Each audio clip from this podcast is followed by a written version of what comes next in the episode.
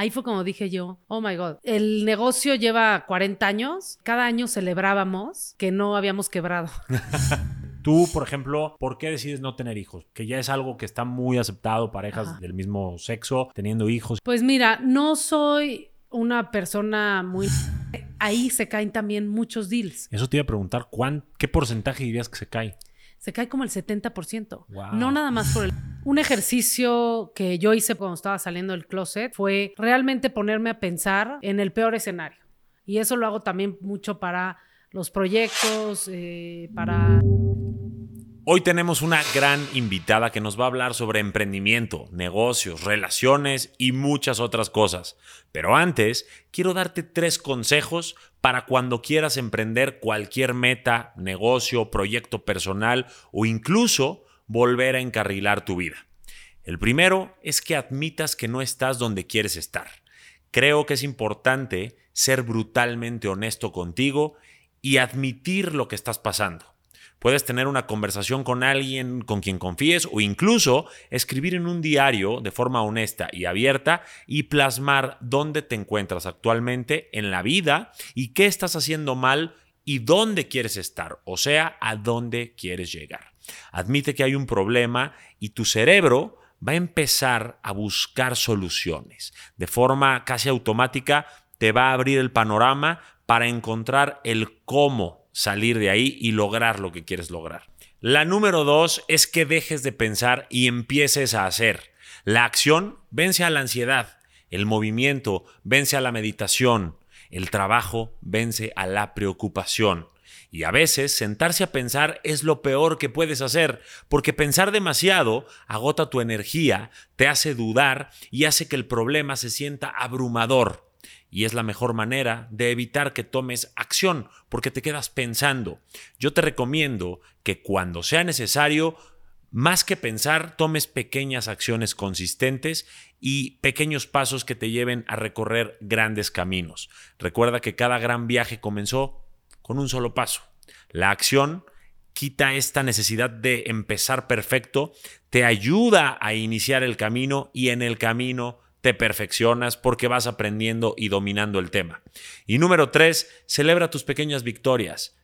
Vamos a pensar que estás tratando de adquirir el hábito de hacer ejercicio, pero abandonas el hábito y no has visto además un cambio y ya no has ido al gimnasio por mucho tiempo. Para volver a encender ese fuego y esa motivación, puedes empezar a lo mejor haciendo cosas pequeñas en casa, como unas flexiones, unos abdominales o lo que sea y también empezar a comer bien y celebrar esas pequeñas victorias. Darte palmaditas en la espalda, animarte, hablarte bien frente al espejo y constantemente vas a engancharte porque vas a empezar a ver resultados.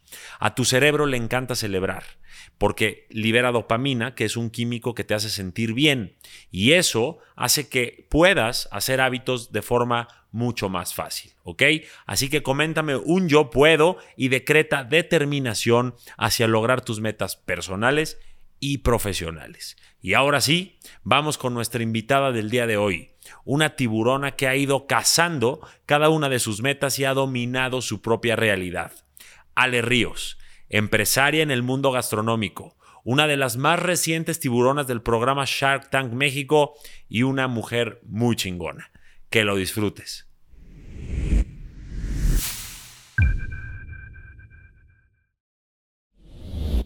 Estoy con una invitada que me costó un poquito de trabajo pescarla porque la verdad que sé que está en mil cosas, es empresaria, está en un programa de televisión, eh, tiene mil proyectos y además su vida personal seguramente que también le quita mucho tiempo. Ale Ríos, mi tiburón favorito de Shark Tank, ¿cómo estás? Muchas gracias, muy feliz. Contenta de estar aquí, de haberte aceptado la invitación. Y es que sí me hice del rogar, ¿verdad? La verdad un poquito, pero qué bueno porque me sabe más rico tenerte aquí hoy. este... Yo fíjate que te conocí en un evento en el que nos invitaron, tú fuiste la, conductora de ese evento de jóvenes emprendedores, de unas galletas Emperador, da igual la marca, no importa, aquí no nos cobran regalías. Y, este, y te vi de lejos conduciendo el evento y dije, la conozco. Y según yo en mi mente, no sé si ya te cruzó porque estabas concentrada en la conducción, nos sonreímos de lejos. Yo dije, no, pues sí, sí, la conozco. Bajas del escenario y veo que todo el mundo se toma fotos contigo. y veo, no, es que la tiburona, la tiburona, la tiburona. Y dije, pues claro, de Shark Tank. Entonces quiero que sepas que además de ahora amigos, soy tu fan y quiero que en conjunto con toda mi comunidad nos dejes mucho valor en lo profesional y en lo personal. ¿Estás lista? Claro que sí. Muchas gracias por la invitación y estoy súper lista. Buenísimo. Pues mira, para los que no han visto probablemente Shark Tank o no sepan mucho de Ale Ríos, quiero que me cuentes así como un poquito tus orígenes personales, profesionales. Si te tuvieras que definir en un ratito, ¿quién es Ale Ríos? ¿Cuánto tiempo tengo? Todo el que quieras. Ah, todo el que quieras. Ok. No, pues mira, yo soy este, empresaria, como bien decías, emprendedora recientemente, no he sido emprendedora toda la vida. Y este, y bueno, aquí mexicana de corazón, felizmente. Eh, tengo 35 años. este domingo es mi cumpleaños. Ah, felicidades. El 16 de octubre. Este, soy Libra. Ajá. Buen signo, la verdad. Buen signo. ¿Si eres equilibrada como tu signo? Más o menos. Más o menos. Cuando se te antoja. Cuando se me antoja, sí. Pero, em, pues mira, yo arranqué Vengo de una familia así de emprendedores. Mi papá siempre fue emprendedor, eh, muy metido en la industria de la gastronomía. Fundó una empresa que se llama Ambrosía. Muy reconocida. Que gracias. Todos estuvimos en alguna graduación, boda o algo en la ambrosía, 100%. Exacto, sí. Y hacemos banquetes y todo. Y también tenemos una escuela de gastronomía donde yo estudié la carrera de gastronomía saliendo de prepa. Ok. Y después, este, y teníamos, teníamos otros emprendimientos y otros negocios. Ahorita yo estoy a cargo de la empresa familiar. Mi papá se murió hace 16 años, cuando yo tenía 19. Y este, mi mamá agarró el negocio y ya ahorita hace tres años, un poquito antes de la pandemia, me pasó la batuta y es que ya este, soy la directora general de Ambrosía. Y aparte de eso, em, también estoy muy metida en los temas financieros, porque después de estudiar gastronomía, estudié finanzas y la verdad es que ahí encontré mi pasión. Suena medio ñoño en las finanzas. Este, trabajé en banca de inversión, en fusiones y adquisiciones, en Alsea, en finanzas corporativas este, y en muchas cosas financieras. O sea, primero empezaste como que siguiendo los pasos familiares porque pues la influencia era mucha y, además sentías esa responsabilidad de seguir el negocio, ¿cierto? Pues más sí o te menos. gustaba la gastronomía? Sí me gustaba la gastronomía, pero me forzaron un poquito a estudiar gastronomía. ¿Eres hija única? No, tengo dos hermanos. Tengo un hermano grande que se llama Guillermo, una hermana grande Rocío y yo. Ok, entonces empiezas a estudiar gastronomía o estudias más bien gastronomía y luego te vas a un grupo restaurantero muy importante que es Alsea, pero ya con un tema de finanzas. Finanzas. ¿Y ahí qué haces? Porque sé que luciste muy rápido ahí, es lo que, es lo que eh, entendemos la gente que estamos de fuera, pero ¿cómo es que llegas ahí y cómo destacas en un grupo tan grande? Pues empecé como becaria. Cuando yo estaba estudiando finanzas, empecé este, a trabajar en Alsea como becaria en el área de finanzas. Después me fui a trabajar en banca de inversión y a los dos años regresé a Alsea cuando vi una posición que me interesó. Y eh, sí, rápidamente me convertí en gerente de finanzas para todos los negocios de Alsea fuera de México. Wow. Y entonces llevaba yo como este la expansión, digamos, de Alsea a otros países y también eh, con el background que tenía de M&A, de fusiones y adquisiciones, fue que empecé a llevar esa área dentro de Alsea también. O sea, realmente tenías una responsabilidad muy grande de un grupo muy grande que hace las cosas bien, porque mucha gente hoy a, simple vista podría decir, ay, Ale, CEO de Grupo Ambrosía, pues se lo puso su mamá. ¿Te ganaste ese lugar, Ale, o realmente sí fue como un pase a gol muy fácil? Claro, justo eso es lo que yo no quería que pasara.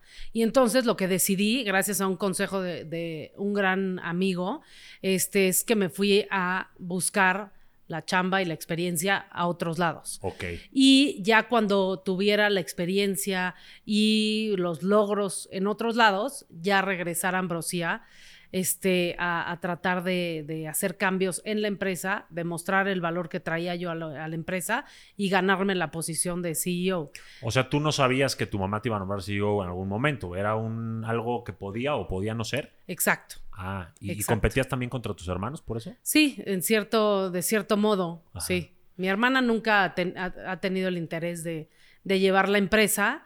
Este, pero, pero sí, sí, competía pues mi hermano, el grande, este, con el nombre de mi papá, este, estudió hotelería y todo eso. Sí, traíamos ahí el pique. competencia. Competencia sana, me imagino, o hubo alguna riña que realmente estuviera complicada. No, la verdad es que siempre fue este, todo muy sano. Él se enfocó mucho más en la parte operativa, yo en la administrativa y ya este, hace un par de años este, fue que decidí ya eh, lanzarme y postularme para la posición y me dieron la oportunidad mis hermanos y mi mamá, porque el negocio es de, los cuatro, y, este, y, me dieron el voto de confianza y fue que este, empecé a liderar. Yo he estado en la operación de, durante muchos años de marcas muy conocidas, he estado en el board o en la operación o en el marketing de negocios míos, que son restaurantes, bares, te menciono Carajillo, Barecito, La Chilanguita, Panic Botanic, este, Pizza Rústica, y te puedo mencionar muchos, y nos ha ido muy bien, pero a mí siempre me costó demasiado trabajo la operación. Es una joda.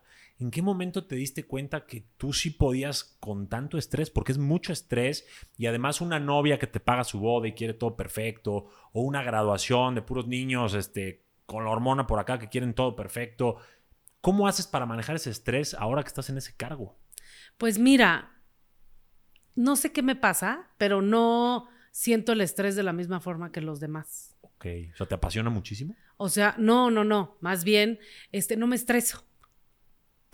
¿Tu nivel de cortisol no es el mismo que lo normal? No me estreso. Trato de controlar y de tener todo en orden lo que puedo controlar. Okay. Lo que no puedo controlar, lo dejo ir y no hago que, no hago que me estrese. Y también me rodeo de un super equipo. Otra cosa que me he dado cuenta, y sobre todo con Shark Tank, es que no soy tan buena operando. Así como lo que decías tú, yo no soy tan buena operando. O sea, me desespero, em, quiero las cosas muy rápido, quiero hacerlas yo. Te da ansiedad. Este, me da ansiedad, este, pero no, no soy tan bueno operando. Me he dado cuenta que soy muy, mucho mejor liderando equipos, okay. motivando equipos y este, marcando la dirección, sin necesariamente ser yo quien ejecuta. Entonces tengo un muy buen equipo operativo, tengo un muy buen este, eh, equipo comercial también. O sea, la verdad lo que me he dado cuenta es que em, ser emprendedor es muy difícil hacerlo solo y para eso, más bien para poder afrontar todos los retos que vienen con emprender, eh, te tienes que rodear de un equipo que complemente eh, lo que tú no, tus debilidades, ¿no? Y ser fuerte donde tú no. Ese es un gran consejo, Ale, te voy a decir por qué. Porque muchas veces, por ego, por inexperiencia, por lo que sea, se nos olvida que no podemos ser hombres o mujeres orquesta. Que tiene que haber como un equipo, el que estás diciendo tú, y, que debemos delegar y contratar a gente que hace las cosas mejor que nosotros. Y entonces tienes a la chavita que empieza su negocio manejando su Instagram, pero también la tienda, pero también la caja y también las finanzas, y se vuelve loca y ese negocio está destinado a quebrar.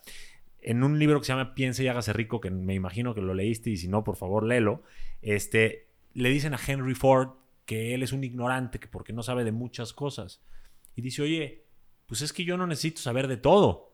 Yo agarro el teléfono y le pico un botón y hablo con el experto en finanzas, el experto en contabilidad, el experto en marketing. Y eso es lo que está diciendo Ale hoy, que es muy importante que formen equipos. Pero entonces, como operadora, no eres lo máximo, pero Me como muero de hambre. Te mueres de hambre. Este, sí. Pero como orquestadora, Exacto. Ahí, está tu talento. Ahí está mi talento. ¿Cuándo te diste cuenta que esa era tu fortaleza? Em, a ver, ¿cuándo me di cuenta?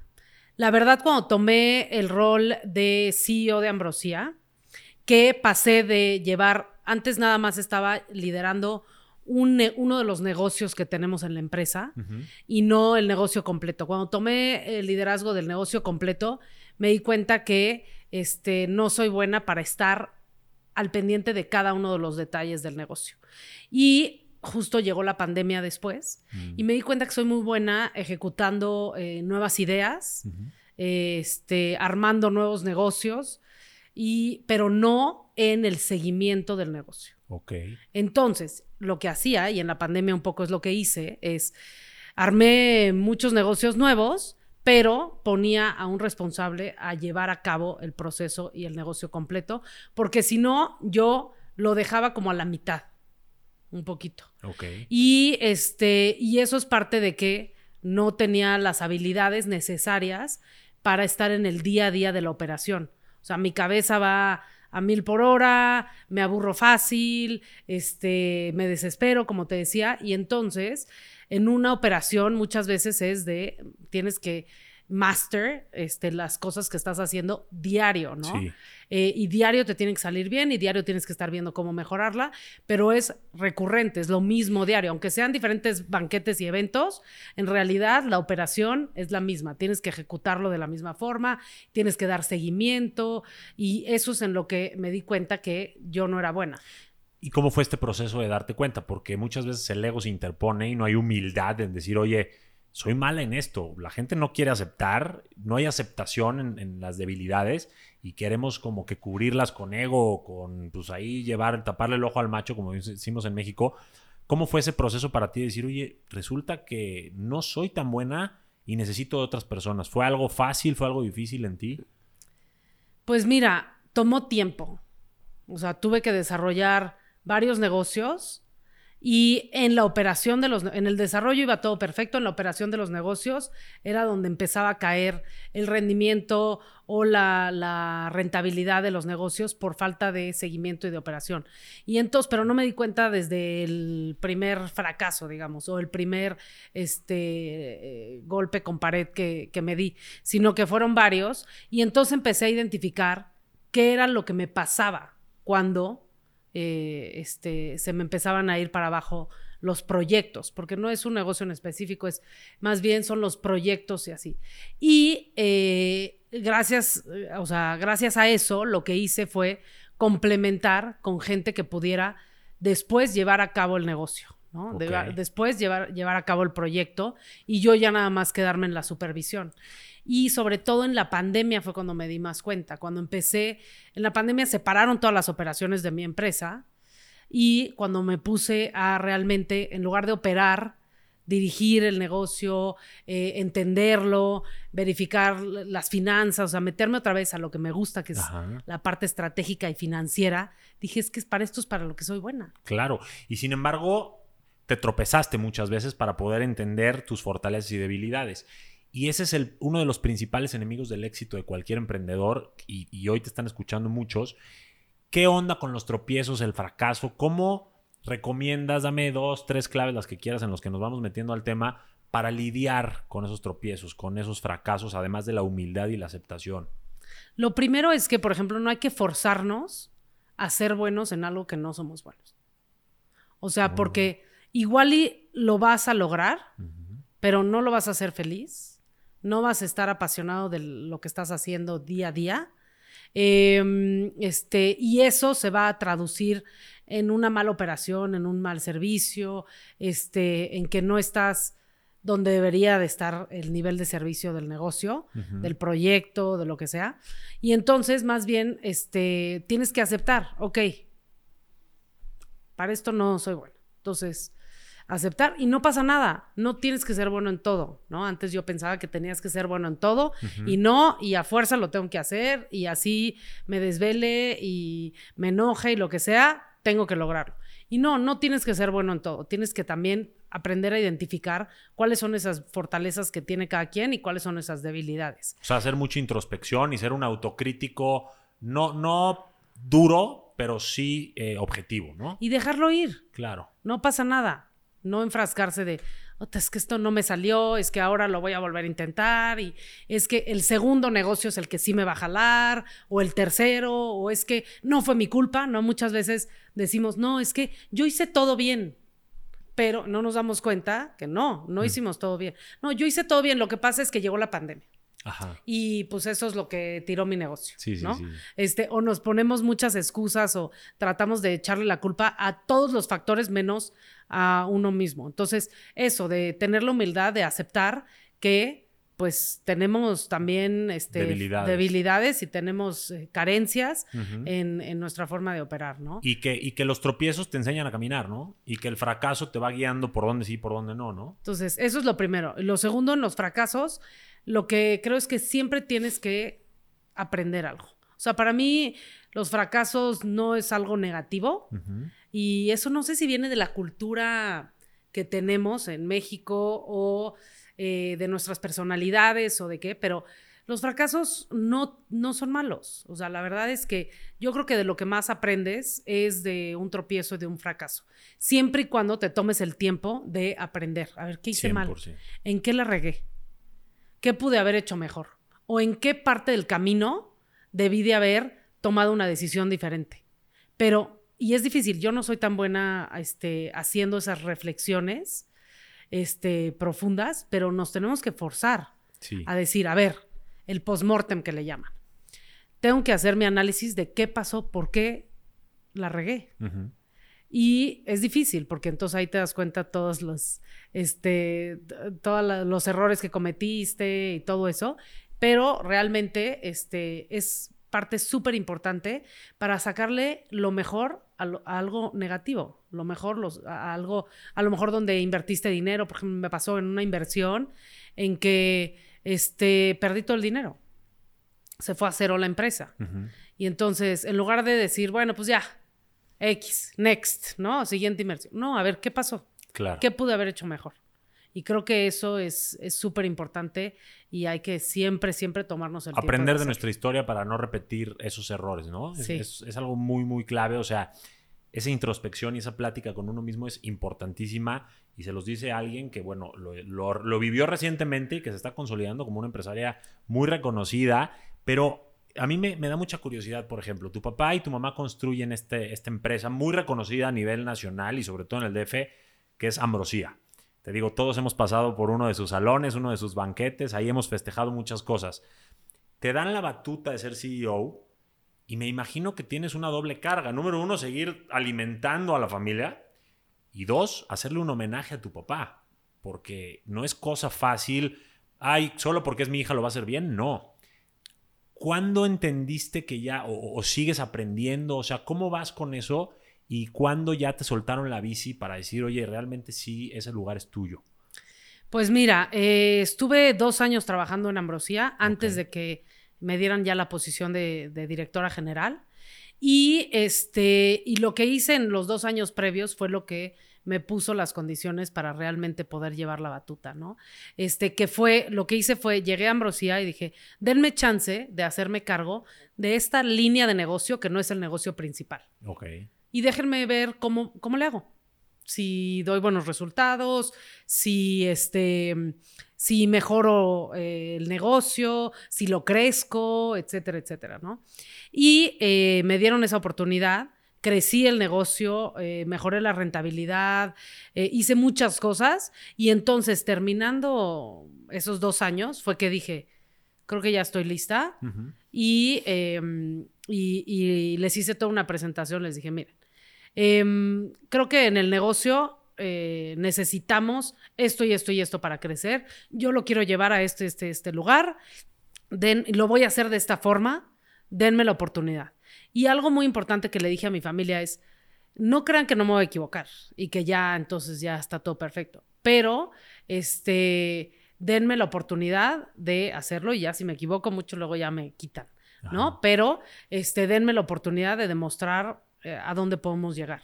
Y entonces, este, eh, fue que realmente ahí tomé la dirección y me he equivocado muchísimo en el camino, ¿no? Pero el chiste es seguir mejorando, ¿no? Aunque tengas este, sub y bajas, pero siempre tiene que ser una tendencia positiva, ¿no? Aunque de repente te caes, regresas, te caes, pero cuando haces este, la línea de tendencia...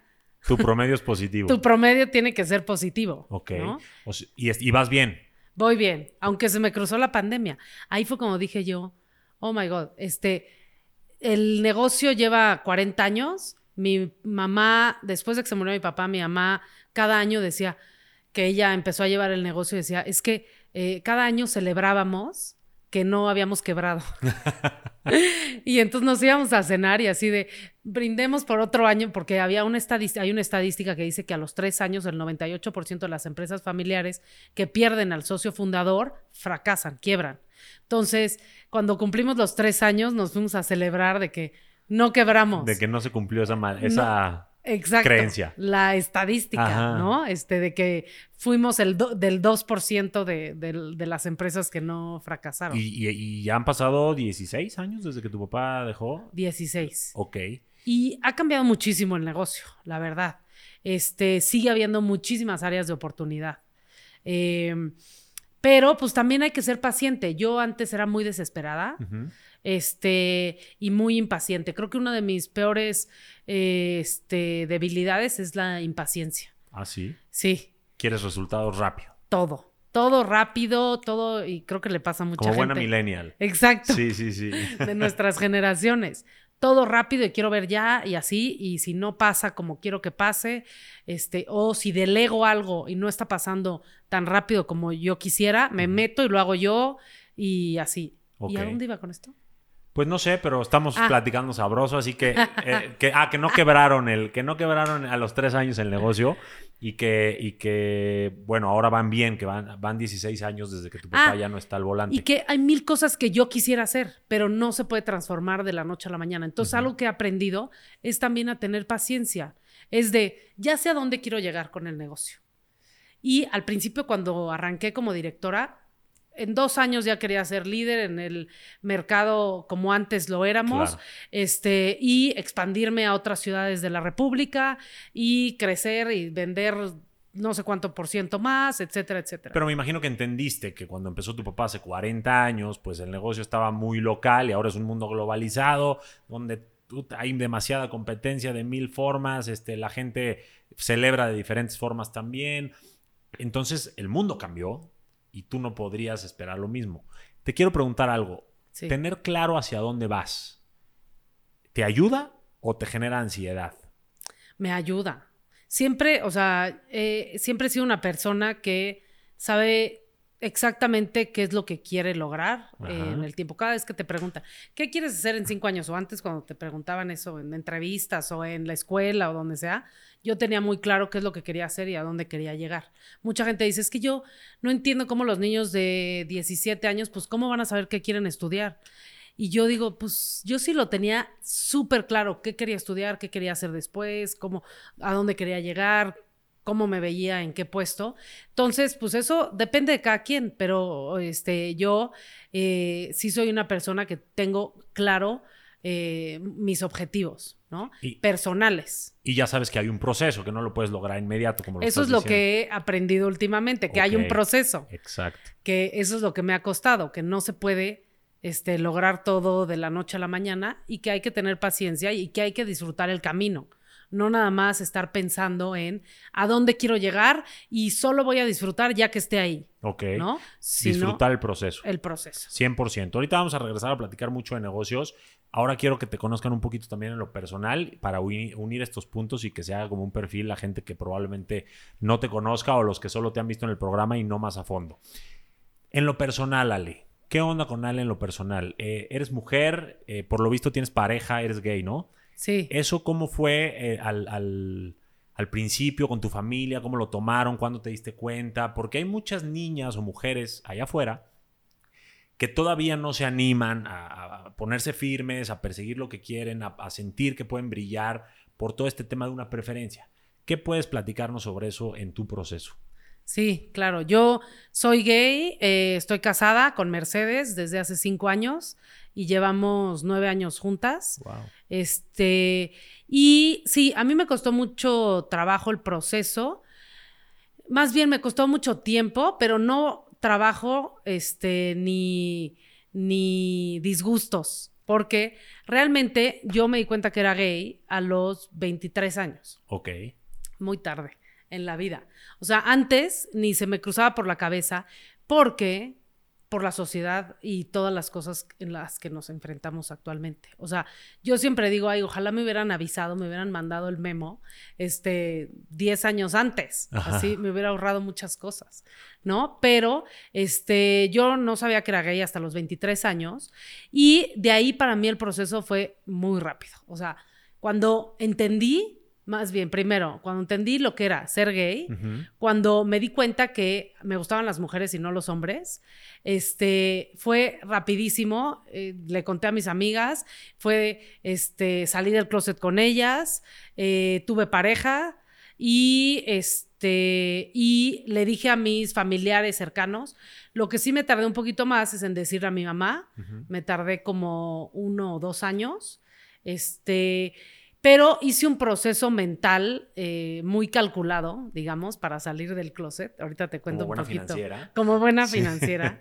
este, pero como que igual no me estresé ni me este, lo cuestioné. Simplemente dije, ah, ok, soy gay. Muy bien. Entonces ya, voy a buscar de este lado. Ok, ok. Gracias. Este, y seguí mi vida y en cuanto pude, le dije a mi mamá y ya salí del closet ¿Y cómo lo tomó tu en mamá? todos lados. Mi mamá lo tomó increíble. Ah. Es una, este... Veo que te llevas muy bien con ella. Sí, es lo máximo, es, la admiro muchísimo.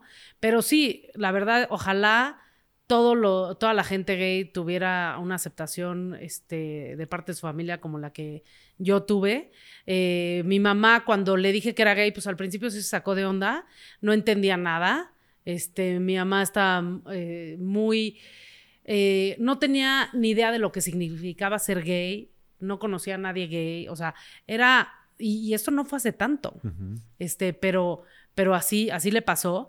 Y, pero ella tomó una decisión muy rápido de decir, pues a ver, ¿qué significa eso? ¿Realmente me impacta me, me- o no? O sea, ¿me cambia o no lo que siento por mi hija?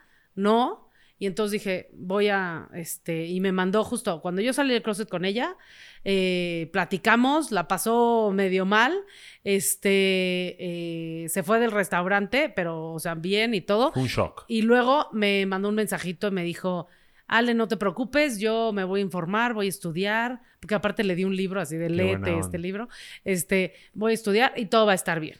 Y por cierto, el, el- era miércoles, el domingo quiero irme a desayunar contigo y con Mercedes para que me la presentes y ver pues con quién estás saliendo, ¿no? Con quién estás andando. Qué buena onda. Y, y- y ella tuvo esa aceptación, aunque no inmediata, porque hay un shock, obviamente. Ella viene de una generación muy tradicional donde este tema no era tan abierto. Ahora la época de la información es muy abierto, muy comentado, es muy como que aceptado. Y tú y yo probablemente somos la generación transitoria. Entonces tú estabas como, oye, soy, pero no, me, no sé si soy o qué onda. Estoy viendo, por eso te diste cuenta tarde probablemente. Porque la gente posterior a nosotros lo porque no lo veías como una posibilidad. O sea, porque cuando todo en la tele era hombre-mujer, porque todas las parejas que veías eran hombre y mujer, porque este, em, en la escuela te enseñaban otra cosa, eh, este, porque todas tus amigas empezaban a salir, este, cuando empezabas ya a tener edad de salir, pues era lo que seguía, o sea, y no te lo cuestionabas, no decías, ay, ¿será que me gustan las mujeres en lugar de los hombres? No, era, ¿Y tú siempre Derecho. supiste? O sea, aunque no lo hicieras como muy público. no, no sabía. O, o- o te hiciste, o sea, ¿nunca te gustaron los niños? Sí, Entonces te hiciste, O sea, te pero- convertiste, ok. No, no sé cómo se... no se convierte uno. Bueno, ¿cómo se hace uno? Qué Porque te barbaridad. gustaban los niños. No es que me gustaran, es que era lo que había. Tú creías que era lo correcto. y eh, yo gustaba. creía que era lo correcto, entonces Ah. yo salía con hombres, te- tuve novios, este, sí, eh, pero pues como que algo no cuajaba y pues no, no sabía por qué, nada más iba cambiando de novio. Pero O sea, no te atraparon, no te enamorabas la gran sí, cosa. como que me daban lo mismo, este, o sea, ya sabes, Sí, pero no, no te llenaban. no me llenaban. Y, pero no, no tenía ni idea por qué. Y entonces fue cuando ya empecé a salir con una mujer que me di cuenta, ah, ya, Ok. ok, esto es lo Se mío. cerró el círculo. Sí, Ok. exacto. Muchas veces lo describo como cuando, este, ¿usas lentes? No, No. ve, cuando uno no usa lentes, o sea, si yo ahorita me quito los lentes, veo los árboles esos de ahí, este, como todo una cosita verde, como un Borroso. bo- borrosito. No le veo. Y entonces, cuando me pongo los lentes, que esto me pasó porque yo también empecé a usar lentes en la universidad, este, y antes no sabía que no veía bien, simplemente pensaba que así se veía, todo el mundo veía así. Este, me puse los lentes y dije, no manches, los árboles tienen hojitas Ajá. ya sabes, se ve todo perfecto, o sea, se ve todo definido. Fue como de, wow, lo mismo me pasó cuando salí. Tuviste más clara tu, tu realidad. Claro. Te sí, conociste más. Exacto. Ya, ok. Dices, ah, pues así tenía que ser, no sabía. Ok, ok, ok. Eso está buenísimo. Y, y- y en, y en épocas más tempranas de tu vida, y más por la generación en la que estamos hablando de la que perteneces, ser mujer y además tener esta preferencia, ¿Te complicó? es orientación, orientación sexual, Porque preferencia es otra cosa. Okay. Preferencia es que prefiero. ¿Prefiero un hombre o una mujer? Okay. yo no prefiero. Tú estás orientada hacia allá. Sí. Eso es muy importante porque la verdad la gente que no estamos en la comunidad nos falta mucho glosario, nos falta mucho este, educación y creo que nos puedes nutrir mucho en este tipo de comentarios.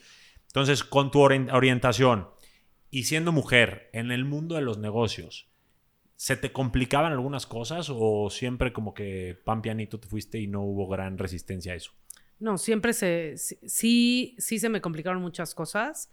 Em, no tanto por el tema de ser gay, bueno, sí un poquito, porque eh, al principio no era abiertamente gay en mi trabajo, que eso hace que pues no puedas ser tú y no puedas estar al 100% de tu potencial en, el trabajo que estás haciendo, ¿no? Porque tienes que siempre estar pensando en esconder una parte de ti.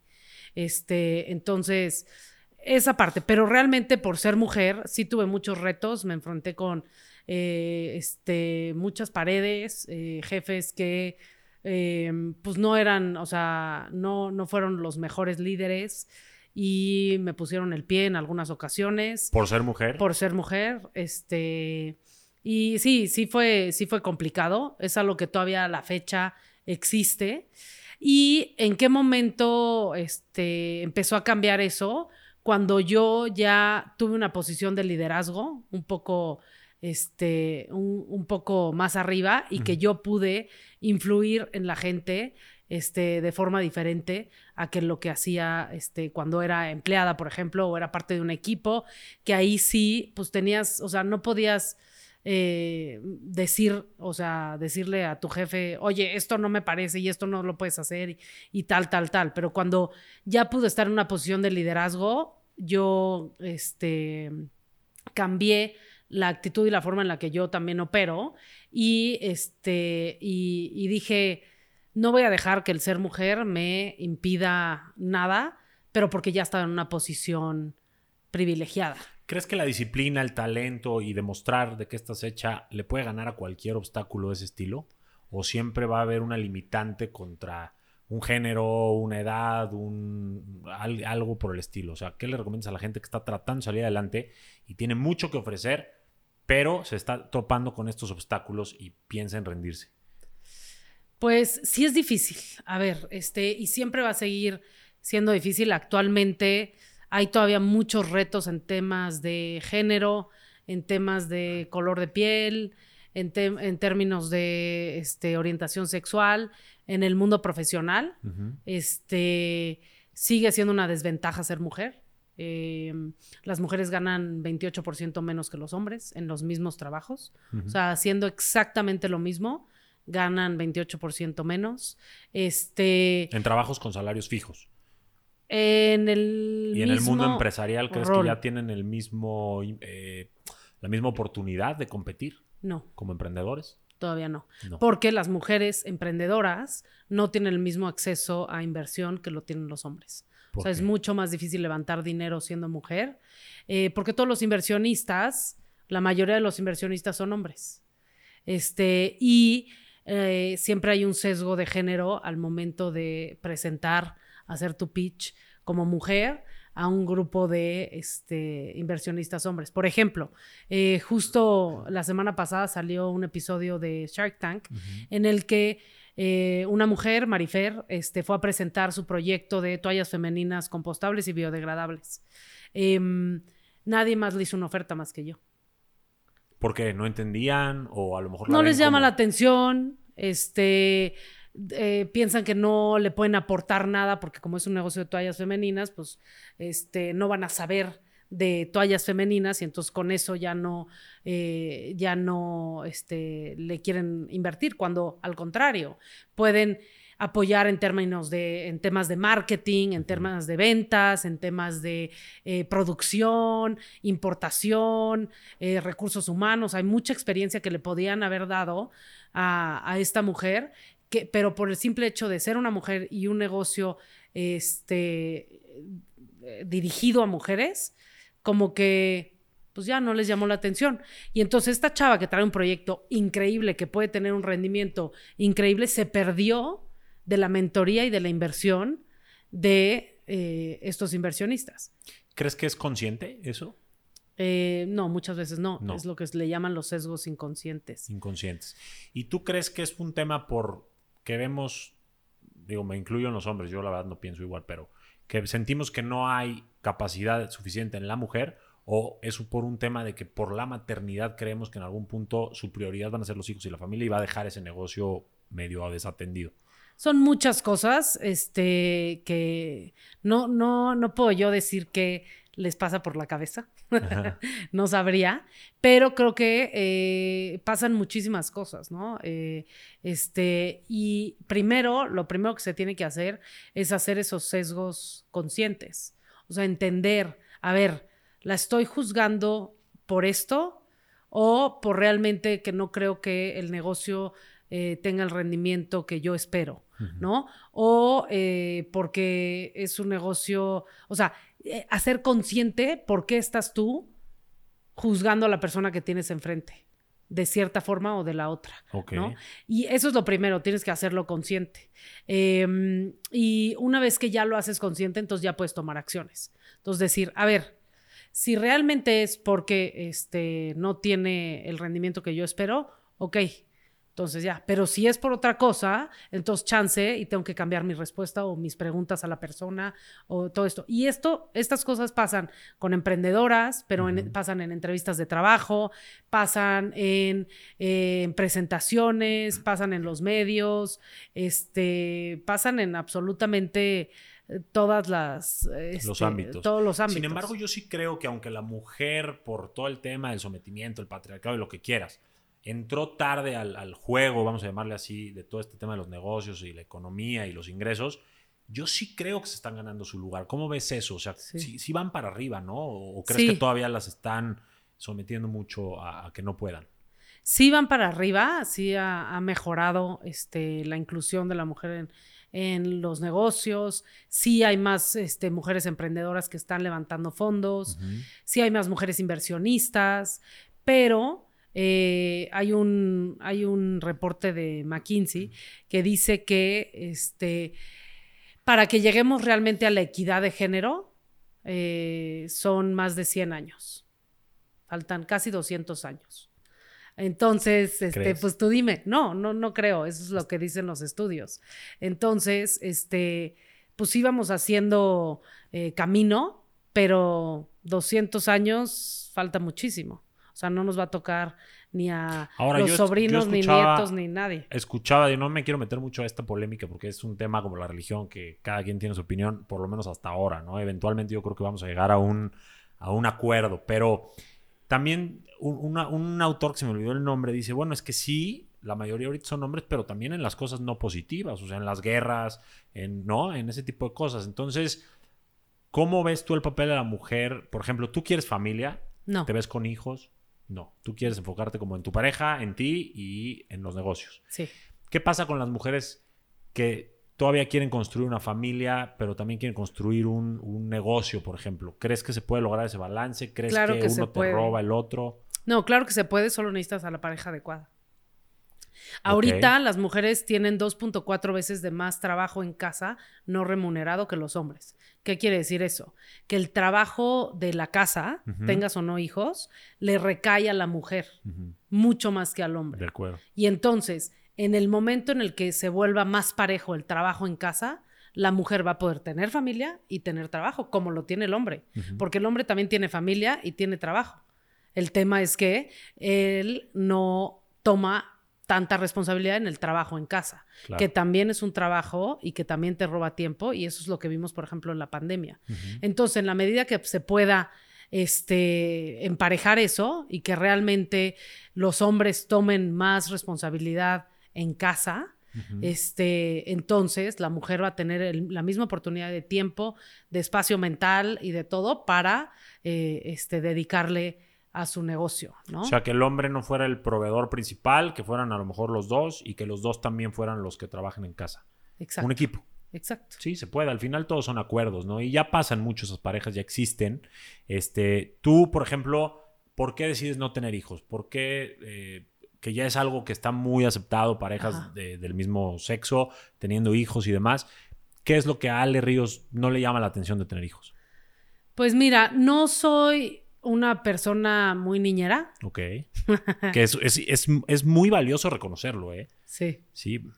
Al principio yo sí decía, es que quiero tener hijos, pero porque también creemos, digo, vivimos y crecemos con esa, ese rol de que las mujeres tenemos que tener hijos, o todos, ¿no? Mujeres y hombres, tenemos que tener hijos porque eso es lo que tiene que hacer la naturaleza y todos tenemos que procrear y así.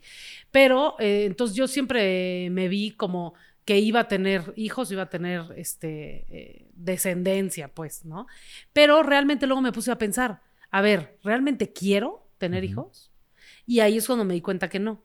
Y no porque uno, no soy niñera, no quiero cambiar mi estilo de vida, este, no quiero dedicarle eh, financieramente lo que le tendría que dedicar a hijos, ¿no? Que cuestan bastante. Bastante. Este, y cada vez más. Sí. ¿No? Eh, para darles la vida que les quisiéramos dar. Y este, no me hace falta. La verdad. O sea, no es que necesite tener que cuidar de este, Te sientes plena así. Exacto. Okay. Y tengo muchas sobrinas. También Entonces, vale. mi poquita, este, mi mis poquitas ganas de estar con niños y jugar y apapacharlos y consentirlos y todo eso, lo cumplo con mis sobrinas. 100%. Este, el tiempo que necesito y ya después se las regreso ya cuando a sus lloran, vámonos. y ya está.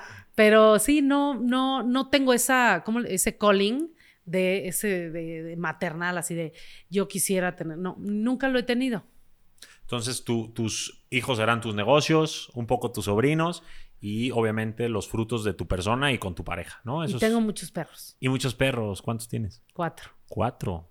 Sí, son muchos. Sí. Dan mucho trabajo también. Dan mucho trabajo, no tanto como los hijos, pero este, la verdad me, me, hacen muy feliz los animales en general. Sí. Me encanta estar rodeada de, Vivimos una época en la que, en lo que los hijos van con correa y los perros en carriola. ¿Qué onda con eso, Ale? Me encanta. Sí, te encanta. No, no, no.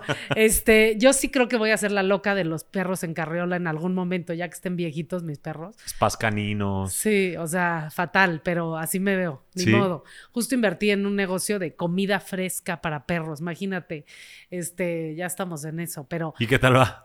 Pues ahí va, sí, ¿Ah, sí? o sea, es que ya cada vez los dueños de perros estamos Está cañón. Más locos. Está cañón. Estamos invirtiéndole más. Le gastas mucho a un perro. Es un gran negocio, ¿eh? Exacto. Sí. Oye, y además de, por ejemplo, ahorita quiero que me cuentes tu historia de Shark Tank, pero además de Ambrosía, ¿estás en más negocios o no te da la vida para estar en tanta cosa? Sí, sí estoy en más negocios. ¿Operando y en el board y así o no? En el board estoy en, un par de este, boards. Estoy en el board de las universidades Laureate este, que es VM y Unitec, eh, pero pues nada más como consejera.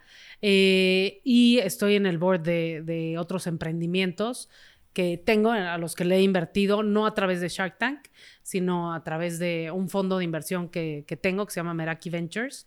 este, y con ese fondo invierto en startups y en algunas de las startups sí estoy en el board. Por ejemplo, en Básicos de México, que este, es ropa de maquila justa mexicana, pues ahí estoy en el board, entonces eso me consume un poco de tiempo, pero me da, este, la verdad, mucha satisfacción.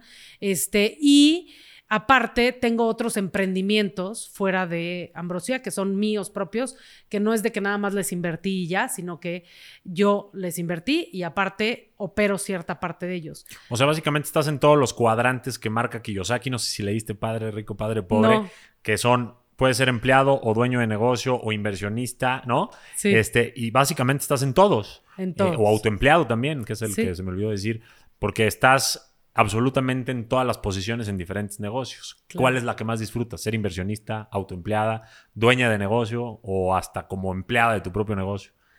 Lo que me di cuenta con Shark Tank es que lo que más disfruto es ser inversionista. Que, que parecería lo fácil, ¿no? Doy dinero y que hagan los demás, pero pues llegar a poder dar ese dinero implica mucho y, poder analizar esos negocios que ahorita vamos a platicar de eso, para que la gente que quiere invertir tenga claves pues, de una tiburona como tú para saber en qué sí y en qué a lo mejor pensarle un poquito más. ¿Cómo fue que llegaste a Shark Tank o Shark Tank llega a ti? Claro, pues desde antes de Shark Tank, eh, bueno, yo estuve en el mundo financiero eh, muchos años y eh, me fui a hacer una maestría al extranjero. Cuando regresé, eh, todo el mundo en, esta en la maestría traía esta onda del venture capital, private equity, todo este rollo de invertir en, empresas. este, y dije, pues a ver, eso suena interesante, no sé nada de eso, quiero aprender. Entonces me metí como inversionista a un fondo de puros este, exalumnos de la universidad eh, en el que invertíamos en startups y dije, ahí voy a aprender de todos los cuates que sí saben cómo evaluar una startup y cómo decidir si le invierten o no.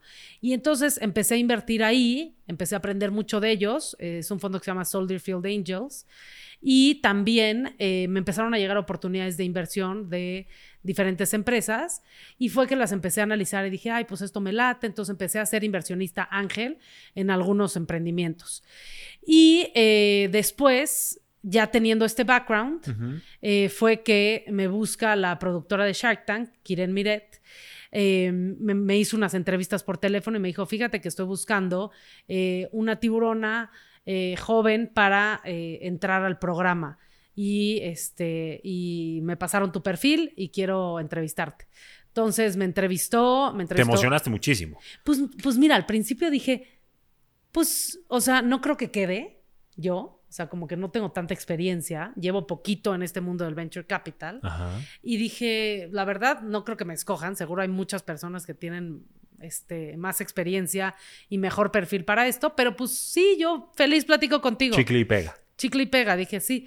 Este, y, pero dije, ay, ¿sabes qué también? Estaba justo en la pandemia, en el meollo de la pandemia. Yo estresada, deprimida por el negocio, estaba de la fregada, este, no estaba pudiendo hacer nada, como que... Ya sabes, no te sentías fuerte como pasé un tiburón. No me sentía así y entonces dije, bueno, pues chance, Shark Tank me da como otra vez un... me motiva. Ah. Al contrario, ¿sabes? Me da un rush porque estaba yo como toda cabizbaja, este, de que acabo de ser directora y casi que voy a quebrar el negocio, o sea, este, lo estoy haciendo fatal, a ver si sobrevivo, a ver si sobrevive el negocio, a ver qué hago. Entonces, cuando me marcó, dije, bueno, pues a ver, chicle y pega, este, está interesante, está emocionante y a ver qué pasa. Y pues al final, eh, Kiren y el equipo de producción, este, decidieron invitarme a la temporada pasada para estar ciertos episodios. Em, y al principio me habían dicho que iba a estar nada más, creo que seis, y después me lo ampliaron a 12, y después creo que la temporada pasada acabé estando como en 14 episodios, y me encantó. ¿A qué crees que se debe que se haya extendido? ¿Te gustó tu participación? ¿Invertiste mucho? Pues mira, lo que sí es que les dije, si sí me van a invitar, que sepan que yo así soy, de, o sea, soy de esta forma, este, no me pongan filtros, o sea, no voy a decir groserías al aire, pero este, Ligera. O sea, no, sí, exacto, así soy, por ejemplo, soy, o sea, tengo esta experiencia, soy mujer, soy súper este, intensa y si voy a, si veo algún comportamiento este, machista o algo, pues lo voy a decir al aire y pues ahí me cortan si quieren, pero pues a ver qué. Este, si eso les late, pues considérenme, si no, mejor ni me, ni me inviten, ¿no? Y, y pues les gustó eso y la verdad es que desde el principio los tiburones me recibieron muy bien y todo el equipo me recibió muy bien. Me dieron algunos tips, los tiburones, Arturo, Rodrigo, Marcus, este, me dieron varios tips y me senté en la silla de Shark Tank y, y hace cuenta que llevaba yo cinco años ahí. Te sentías en tu agua. Estaba como pez en el agua, como tiburón en el tiburón en el agua. Y pues yo creo que eso se transmitió a la pantalla.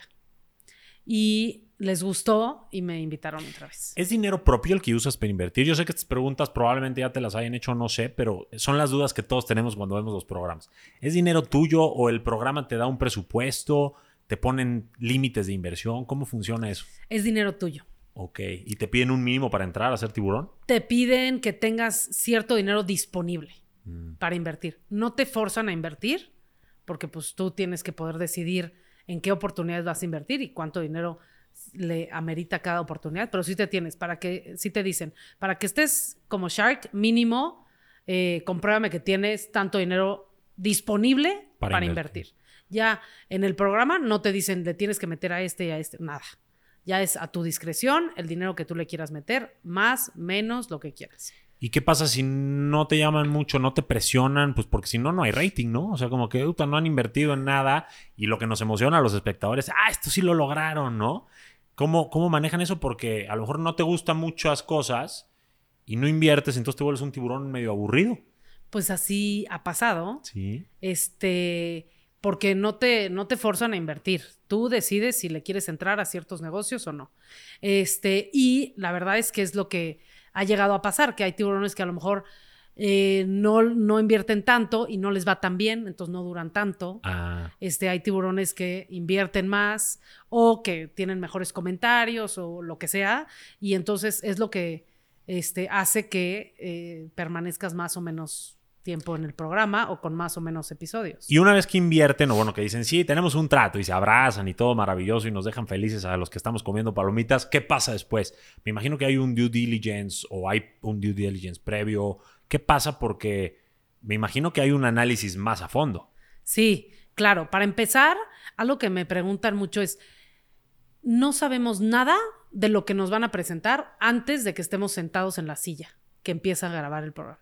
Ah, Nadie no nos da una lista de empresas que vamos a ver, un one pager con la información financiera de la empresa, nada. Ah, yo me imaginaría que estudian un poquito el concepto antes para poder hacer las preguntas mejor. No te dicen nada, Ah. que es el reto. Yo también decía, estaba nerviosa, ¿no? Decía, me van a dar un one pager que pueda estudiar, nada. En el momento en el que ya está listo el set, nos avisan en backstage, ya está listo, salgan, salimos y ahí ves pues el emprendimiento. Pero ya no tienes tu celular, ya no puedes googlear, ya no puedes ver sus followers de Instagram, Ajá, ajá, ya no puedes ver nada. Te sientas y ahí sale el emprendedor y te hace el pitch. Ok. Entonces, eso en el- eh, antes de, de hacer la oferta. Después, una vez que haces la oferta, sí, una vez que haces la oferta, estás sujeto a lo que dijiste en el programa, pero tienes oportunidad de hacer un due diligence, que es el debido proceso, de revisar que todo lo que te dijeron en el programa es verdad y que tienen cómo comprobarlo y que tienen toda la información. Ah, Eso normalmente puede tomar mucho tiempo. O sea, la verdad es que es en lo que más me, me- me ha frustrado, porque ahí se caen también muchos deals. eso te iba a preguntar, ¿cuán, ¿qué porcentaje dirías que se cae? Se cae como el 70%. Wow. No nada más por el due diligence, porque a lo mejor el emprendedor retira la oferta, este, y ya no, y luego fracasa el emprendimiento antes de que se cierre. Se dan cuenta de lo que implica tener un socio y dicen, ¿sabes qué? Ya no quiero. ya no quiero, este, o no pasan el proceso de due diligence. Pon tú que te dijeron que habían vendido 20 millones el año pasado y cuando te metes a ver los números vendieron 10. Ah, Y dices, oye, pues, ¿sabes qué? Uno, eh, te tendría que bajar la oferta. Ajá. O dos, la neta ya no me siento tan cómodo siendo tu socio si me dijiste mentiras nada más para verte mejor en la tele. claro. Este, entonces muchos deals se caen después por todas estas situaciones. Pero los que no se caen, haces una este, investigación, revisas los números, lo- eh, que no tengan deudas fiscales, que, no, que sí hayan pagado los impuestos, que no ajá. tengan temas este, laborales, o sea, muchas cosas. Y ya que pasa todo eso, entonces haces una asamblea de accionistas para ya entrar con la inversión, este, que es un proceso de abogados, notarios y así, Ajá. y ya les depositas la lana. ¿Y si se involucran ustedes o la verdad quedan como inversionistas y nada más? Porque ahí en el programa parece que ustedes son los ángeles de la guarda de esos empresarios o emprendedores y que se van a involucrar al 100 y, y un poco es por lo que van a Shark Tank, no tanto por el dinero. Realmente, digo, sin matar el romanticismo del programa, ¿sí se involucran o, o- o ya son negocios muy chiquitos que probablemente no, no requieren tanta atención de ustedes? todo depende de los emprendedores. Entonces, yo también, por, por ejemplo, eh, después de que se cierran los deals en Shark Tank y que terminamos las grabaciones, le toca a los emprendedores buscarnos a nosotros los tiburones para seguir el proceso. Les dan todos nuestros datos a ellos y ellos son los que nos tienen que buscar. Entonces, por ejemplo, ahí, los emprendedores que no me han buscado, yo digo, pues, ¿qué interés tienen entonces de que sea su socia? Entonces los mando casi que a volar, oye, o sea, no me has buscado, llevamos seis meses de que grabamos el programa, ¿qué onda? ¿Qué interés tienes de que realmente sea tu inversionista y que crezca el negocio? Entonces, lo mismo pasa ya que cierras la inversión, es dependiendo qué tanto el emprendedor o la emprendedora me busque y esté pendiente y esté, o sea, es mucho chamba de los emprendedores estar atrás de nosotros, de decir, necesito ayuda con esto, necesito esto, necesito esto. También yo muchas veces hago citas con ellas una vez al mes, este, para estar revisando cómo van, cómo van los números, en qué les puedo ayudar, pero mucho tiene que venir de los emprendedores. Entonces, si tengo una emprendedora o un emprendedor jodón que me está diciendo, Ale, ayúdame con esto, ayúdame a buscar este cliente, ayúdame a bajar mis costos de producción, pues con esos estoy muy involucrada. Pero los que no me pelan, nada más los veo una vez al mes para que me digan cómo van, cómo van sus resultados, en qué les puedo ayudar y medio picarles ahí este, la panza para decir, ponte las pilas, haz esto, haz el otro. O sea que como buena tiburona sí quieres que te pesquen. Claro. Literal, porque si no, pues, ¿dónde está el interés? Estoy totalmente de acuerdo. ¿Has invertido en muchos? Eh, llevo ya cerradas como cuatro inversiones. Ah, ¿y esas sí no trascendieron? son tantas. Esas ya, que ya trascendieron. Ah, que ya trascendieron. Que ya trascendieron, que ya les di la lana, que ya firmé papeles y que ya estamos trabajando. ¿Y ya has visto algún resultado o estás como que en esas? Apenas, apenas. O sea, ah. sí he visto que han mejorado las ventas, que van creciendo, que van. Hay, otras que les está yendo medio mal, pero pues que le tienes que echar más, este, más ganas, que le tienes que ayudar más y así pero pues es muy temprano. Apenas eh, la primera eh, inversión que cerré, creo que fue hace un año. Ah. Este, entonces lleva muy poquito tiempo. Normalmente tarda más tiempo para. ¿Cuál sería como la clave de oro para obtener una oferta de un inversionista, sea en Shark Tank o en otro lado, eh, a la hora de presentar tu proyecto? Si yo quiero un inversionista, vamos a llamarle este, un tiburón o un amigo o un familiar, ¿cuáles serían las tres claves que darías o dos, las que tengas? Como para tratar de tener mejores probabilidades en que te inviertan?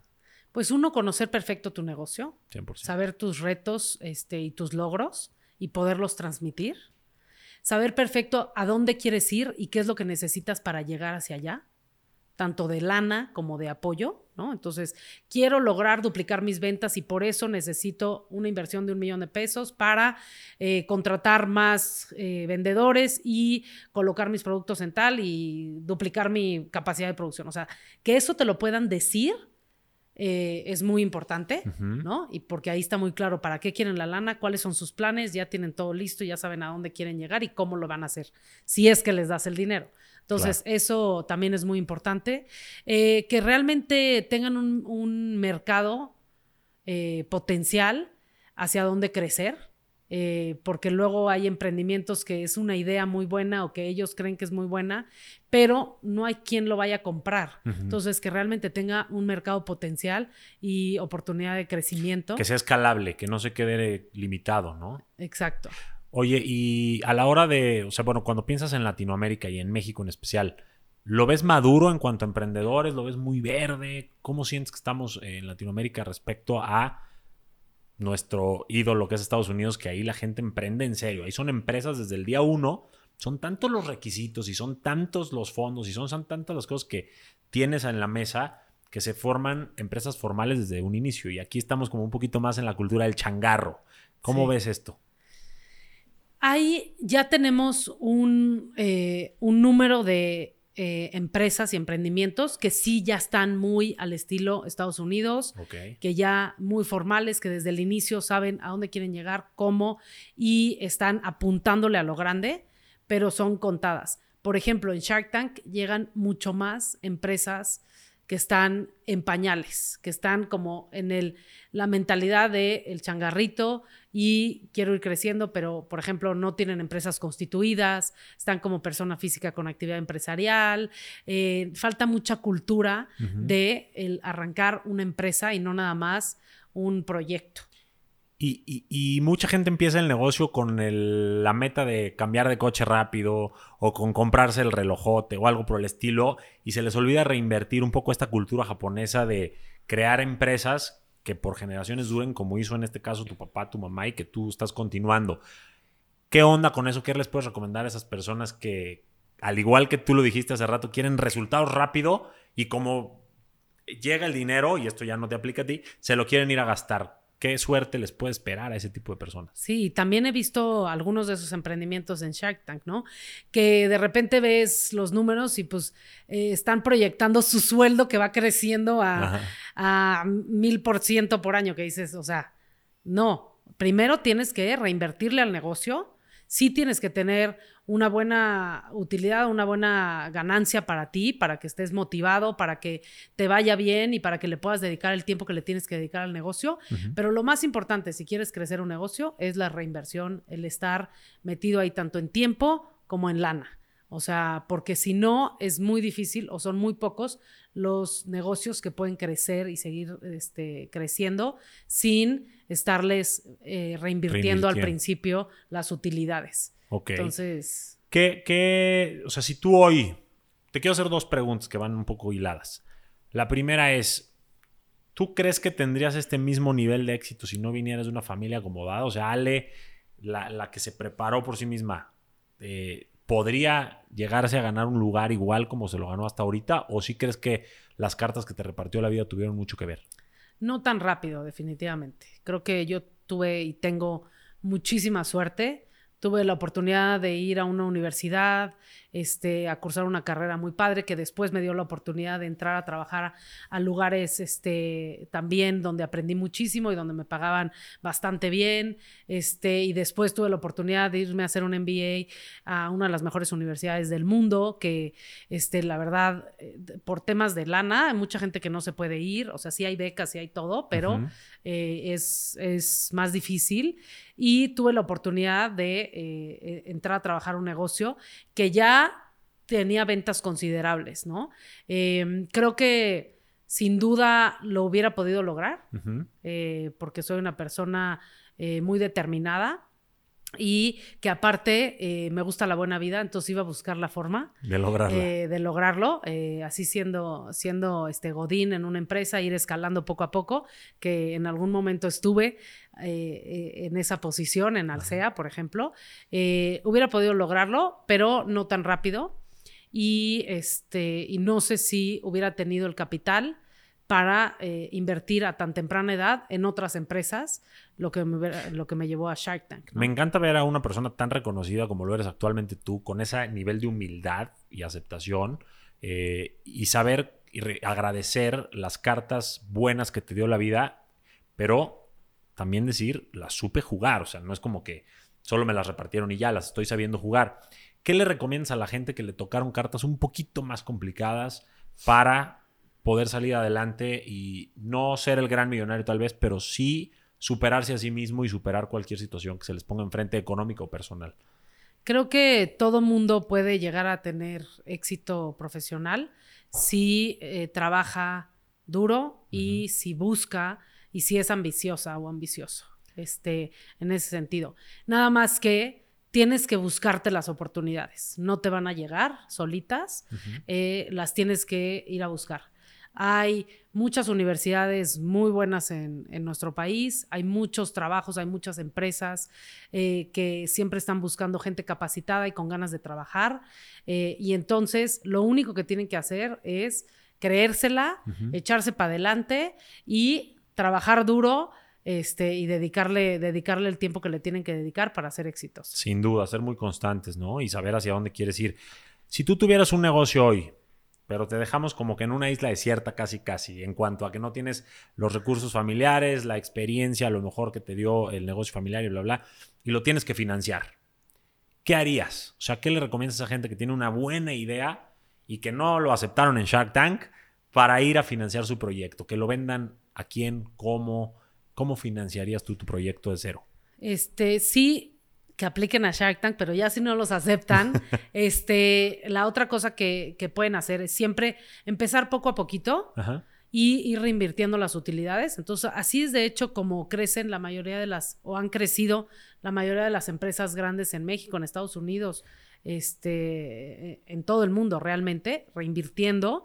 Eh, la otra forma es créditos bancarios. O sea, la verdad, en México le tenemos mucho miedo al tema de los créditos bancarios, pero es una, eh, es una forma de financiarte muchas veces más barata que el capital, que el capital es la reinversión. Entonces, no siempre necesitamos arriesgar nuestra lana o nuestras utilidades o las, la lana de los familiares y amigos para crecer. También podemos ir a pedir este, a los que más tienen. A los que más tienen, y aunque sí nos van a costar, nos van a cobrar una tasa de interés y todo eso, pero en realidad nos puede salir más barato a la larga. Si no tenemos acceso a créditos eh, bancarios, también se vale ir a pedir a amigos y familiares. este, así es como empiezan muchas de las startups, eh, de las grandes startups que hemos visto y a las que yo particularmente le he invertido. Prácticamente todos tienen antes de un ángel inversionista una, una ronda de inversión. De Family and Friends. Family and Friends, que es pues, la gente que más confía en ti, gente que está cerca de ti, que tiene la capacidad de apoyarte en este proyecto porque le vas a dar un rendimiento, no es gratis este, le vas a dar un rendimiento de apoyarte eh, y después ya eh, le regresas ese dinero. Que ojo, hay que ser bien honestos, formales y transparentes con la familia también, ¿eh? No porque sean tus primos, tus amigos, tú todo les puedes quedar mal, ¿estás de acuerdo? Exacto. ¿Te recomiendas hacer negocios con familia? Sí, eh, la verdad es que yo he cambiado mi percepción de, eso eh, en los últimos años. Creo que eh, si te complementas y tienes este, en, habilidades y también si eres transparente y tienes cuentas claras y estás haciendo las cosas como se deben hacer, sí, sí lo recomiendo. Sí, exacto. Si los dos van a poner lo mejor de sí, háganlo. Si van a involucrar temas del pasado, temas familiares, mejor ni se acerquen. Estoy de acuerdo. ¿Qué es para ti el éxito, Ale? El éxito para mí es poder vivir como quieres vivir cuando quieres hacerlo. Tal cual, bajo tus propios términos, estándares y tiempos. Sí, entonces para todos es una definición diferente. Para mí, por ejemplo, es poder eh, tener tiempo para mi familia, tener este, mi casa, ¿no? Tener una casa, poder viajar, poder ir a un restaurante y pedir lo que quiera eh, comer en ese momento y no, este, no preocuparme. Eh, para otras personas va a ser diferente, ¿no? este, entonces yo trabajo para que me alcance para esas cosas. para ser libre financieramente. Exacto. Que ahorita te voy a pedir un consejo chingón para la gente que quiera ser libre financieramente. ¿Y qué es para ti el fracaso? O sea, el otro lado de la moneda, ¿qué es para ti? Em, el no tener, el, tener que estar haciendo algo que no te gusta a diario por el tema financiero. O sea, el tener que trabajar en un lugar donde no te gusta para poder ganar lo que quieres ganar. 100% eh, eh, de acuerdo, estoy totalmente de acuerdo. Ale, tres libros que nos recomiendes para emprendedores o tres libros que te gusten a ti que nos puedas recomendar. Sí, em, hay un libro que me encanta que se llama Uncommon Service.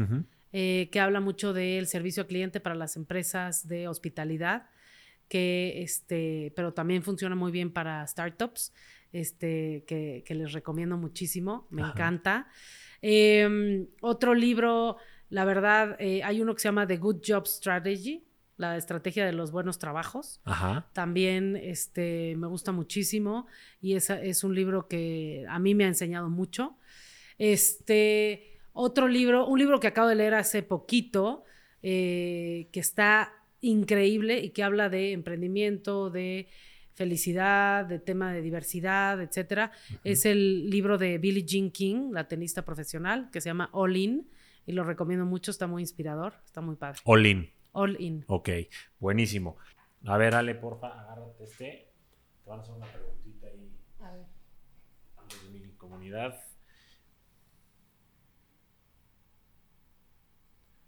Listo. Estamos, te escuchamos. Ahora sí me escuchan. ¿Cómo estás? Está emocionada de verte. Estoy súper emocionada, gracias Johnny. O sea, es mi mentor Johnny y estamos como, siento que más conectados de lo normal. O sea, me dio mi regalo de Navidad de Año Nuevo como de 20 años adelantado. ¿Por traerte a Ale? Súper emocionada. Sí, mi hija se duerme viendo, viendo tus programas, o sea, viéndote en Shark Tank. Tiene 13 años, es súper curiosa. Pues mira, ya me respondiste, o sea, ya tengo así como que, Fátima, mucho gusto. Mucho gusto, Fátima. Estoy, em, tengo como medio año que Johnny es mi mentor y la verdad es que no sabes, o sea, mi negocio ha estado como muchísimo mejor, estoy como en una etapa de crecimiento pues ya sabes, ¿no? Mujer, joven, México. Eh, la verdad es que nunca, nunca, sí como que lo íbamos a platicar mi hermano y yo de aplicar para Shark Tank, pero, pero bueno, o sea, gracias a eso en pandemia crecimos mucho. Ahorita tengo así como las 10.000 anotaciones. Lo único es, si estás en un momento en que ocupas capital para crecer y ya tienes, o sea, todo, ¿no? Eh, las cotizaciones, a dónde vas, los puntos específicos. Pero eres una empresa tan joven porque sí tengo la SA, pero todavía soy persona física con actividad y no, y no aplicas, o sea, tú que, o sea, en lugar de que pues ya no ocupas una inversión de, de amigos y familia, o sea, tú a dónde, a dónde te acercarías, o sea, banco, sí, que el banco te dice es que sí está padrísimo y todo, tu flujo y todo, pero este, estás muy joven, o sea, eres una pyme muy joven y es una inversión de alto riesgo, a pesar de, de todo el camino recorrido. O sea, ¿tú para dónde te irías? ¿Dónde, dónde, creo que la pregunta concreta es, ¿dónde encontrar una inversión fuerte, grande, que puedan creer en ti, este, más allá de un banco? Yo lo que te diría, Fátima, es que eh, puedes aplicar a incubadoras, a incubadoras de empresas o aceleradoras de empresas. Normalmente las incubadoras te ayudan con el negocio, pero también te pueden dar una inyección de capital al principio para que sigas creciendo, sigas madurando el negocio y después, en cuanto se te acabe esa inversión, ya con la incubación, Puedes ir a, fondos de inversión, de ángeles inversionistas, identificar ángeles inversionistas que puedan aportarte a tu negocio eh, en una etapa muy temprana, porque hay, hay personas que sí a esto se dedican, a estar invirtiendo en etapas súper tempranas de empresas para ayudarles a, dar ese brinco al principio. Ya lo tienes, así que pues incubadora creo que es una, es una muy buena opción y, y creo que tú que lo traías como pensando, porque ya lo habíamos platicado, este, es una gran, gran respuesta. Así que ahí nos cuentas y nos invitas al negocio, ¿eh? Mucha suerte. Gracias, igual. Eh, vale, Fátima, éxito. Este, Ale, gracias por tomarte el tiempo, obviamente, de, acercarte a mi comunidad un poquito más. Este, pasamos a los consejos chingones y con eso cerramos el podcast. Seguro. ¿Vale? Eh, primero, en el pilar de los. En el pilar de los ciclos, yo divido tu mundo en cuatro pilares tu relación con tu pasado, tu relación contigo, tu relación con los demás y obviamente tu relación con tus metas. En, el relación, en la relación con el pasado, ¿qué le recomiendas a esas personas que probablemente traen tropiezo tras tropiezo, tras conflicto, fracaso, temas familiares, lo que sea, para poder dejar eso ir, que tú lo mencionaste varias veces, como dejar ir y no querer controlar todo e ir hacia adelante con la cabeza en alto? Es que bueno, suena muy fácil dejar ir, ¿no? Eh, pero yo sí los retaría a que realmente eh, piensen por qué es que lo siguen trayendo, qué es lo que les sigue pesando. O sea, es mucho de introspección y casi que terapia personal de estar pensando por qué es que siguen trayendo esos fracasos. Si todavía les falta algo que aprender de eso, apuntarlo, pero también liberarse. O sea, llega un momento en que la vida es muy corta, la vida es muy difícil eh, y, y, si no dejamos ir esas cosas negativas, esas piedras que traemos cargando, no vamos a poder seguir hacia adelante. Entonces ahí sí es mucho de aprender lo que tengan que aprender y soltar. Soltar de la forma en la que ustedes tengan que soltar. Si tienen que cortar un vínculo, si tienen que apuntar en una libreta cuáles fueron los errores que los llevaron a eso o cuáles fueron los fracasos y así, y luego este, pasar la página o lo que sea. O sea, hagan el ejercicio que tienen que hacer para que realmente lo puedan dejar de traer en la cabeza, que para mí, por ejemplo, es apuntar, y este, darle vuelta a la página y enfocarse en lo siguiente porque si no, se van a quedar ahí y no van a poder seguir este, hacia adelante con los nuevos proyectos o lo nuevo que quieran hacer hacia adelante. Perfecto, me encanta.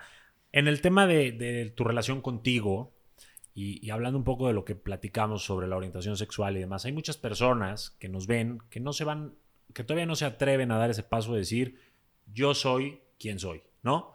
¿Qué les puedes recomendar a esas personas como para ponerse firmes ante los suyos y ante ellos mismos primero y decir quiénes son sin pena, sin miedos, sin todos estos tabús sociales? Un ejercicio que yo hice, por ejemplo, cuando estaba saliendo del closet, eh, fue realmente ponerme a pensar en el peor escenario. Y eso lo hago también mucho para los proyectos, eh, para saber si me lanzo o no me lanzo a una nueva cosa, etcétera. Pero es, ¿cuál es, ¿qué es lo peor que podría pasar? Y apuntar realmente, ¿qué es lo peor que podría pasar si yo eh, digo que soy gay en el trabajo? Eh, a ver, ok, y entonces realmente poner en una balanza el peor escenario Y ya que lo tienes en papel bien claro, decidir si vale la pena arriesgar a llegar a ese peor escenario para tener todas las cosas positivas que te puede traer el aceptarte como eres, ¿no? y, el, y el decirlo como eres y así. Eh, para mí me sirvió mucho y cuando me di cuenta que el peor escenario eh, no era tan malo, que lo podías manejar. Que lo podía manejar y que también hice algunas cosas para mitigar alguna de esas este, eh, peores escenarios. Dije, ok, puede pasar que deje de hablar con mi mamá, puede pasar que me corran de mi casa, puede pasar que no sé qué.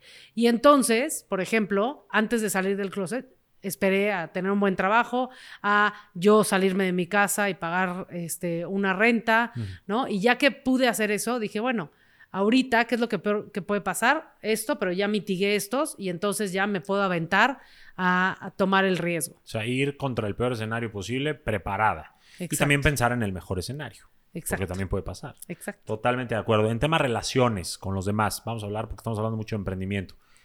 ¿Cómo escoger un buen socio? ¿Qué, qué, cuáles serían las tres cosas más importantes en las que tú te fijarías para poder asociarte con alguien? Creo que es muy importante que piensen qué es lo que necesitan de un buen socio, qué es lo que para ustedes es la definición de un buen socio para el negocio, para la etapa en la que están, para los retos que tiene su negocio. Y entonces que también tengan muy claro qué es lo que necesitan y cuál es la definición de un buen socio. Y luego medir a la gente que tienes enfrente de ti como posibles socios en esas cosas. Porque el socio no es nada más alguien que te va a dar dinero. Normalmente puede haber mucha gente que te, que te dé dinero o puedes encontrar el dinero en otras fuentes pero eh, lo más importante es qué buscas de un socio y si esa persona que tienes enfrente realmente te lo puede dar. Entonces, por ejemplo, si lo que necesitas es apoyo en eh, mejorar la logística o la operación de tu negocio y necesitas a alguien con quien puedas tener pláticas o sesiones de trabajo de cada semana y así, y el socio que tienes enfrente es una persona que a lo mejor está súper ocupada, que no tiene tiempo, que apenas si te contesta el teléfono y te dio una cita para irte a tomar un café, esa persona, aunque te pueda dar el dinero, aunque sea este, alguien muy chipocludo, no te va a dar buenos resultados en, en la sociedad. Me encanta. Y el último consejo chingón en cuanto a las metas. La mayoría de la gente no alcanza sus metas yo creo que por el principal enemigo que es el miedo. No se atreven, no lo intentan, se queda todo aquí en las ideas. ¿Cómo vencer el miedo de ir por una meta? Yo primero creo que el miedo no es malo. Eh, el miedo puede ser algo muy positivo si lo sabemos aplicar y, utilizar a nuestro favor. ¿Qué, te hace el miedo? Cuando tú tienes miedo de aventarte por algo, quiere decir que este, hay riesgos. Y entonces, si tú puedes identificar los riesgos que vienen y puedes encontrar planes de acción para cada una de esas situaciones, el miedo sigue estando ahí, pero ya tienes los planes para combatirlo. Claro. Y entonces el miedo se vuelve un aliado para prepararte mejor en lugar de un paralizante. Me encanta. Me encanta. No tengo nada más que sumar porque pienso igual. Últimas preguntas y cerramos. ¿Te consideras una mujer empoderada más allá del dinero que puedes generar? Sí. ¿Por qué? Pues porque lo soy. Cuéntame. Porque tengo seguridad en mí misma, porque sé, tengo muy claras mis capacidades, eh, mis logros y mis cualidades. Este, porque tengo gente a mi alrededor que me aporta muchísimo y a la que le aprendo. Porque este, sé que si algo se me atraviesa en el camino, tengo los recursos, no, no financieros, sino los recursos eh, este, mentales y eh, este, para poder sobrellevar los retos que, a los que me enfrente. Entonces. O sea, tienes este poder interior y un gran equipo. Exacto. Sin duda eso es muy poderoso. Exacto. La última, ¿qué prefieres? ¿Un cheque de un millón de dólares que te pudiera hacer ahorita o una idea ganadora de negocio? Em, un cheque para yo poderlo invertir en los negocios este, que creo que pueden ser ganadores. Eh, porque recuerda, yo no creo que sea la mejor persona yo para llevar a cabo una idea de negocio a algo exitoso. Yo soy mejor eh, como... Eh, Me encantó, es, es, muy congruente con todo lo que platicamos hoy, porque a lo mejor yo hubiera dicho, no, yo la idea, porque entonces genero a lo mejor más de un millón, pero tú le viste la forma de ganarle con ese cheque más de un millón también. Entonces me encanta, diferentes perspectivas que llegan al mismo punto. Ale, no me queda nada más que agradecerte, haber, eh, haberte hecho el tiempo de estar aquí. Eh, ha sido un placer conocerte, ha sido un placer escucharte. Seguro que nuestra comunidad conquistadora le encanta todo este tipo de cosas porque muchos buscan la libertad financiera y con este tipo de consejos seguro que lo van a lograr. Así que le pido a mi producción un aplauso y muchas gracias por haber estado aquí. Gracias a ustedes. Gracias. Muchas gracias. Listo, muchas gracias. Dame un abrazo para cerrar este círculo de energía.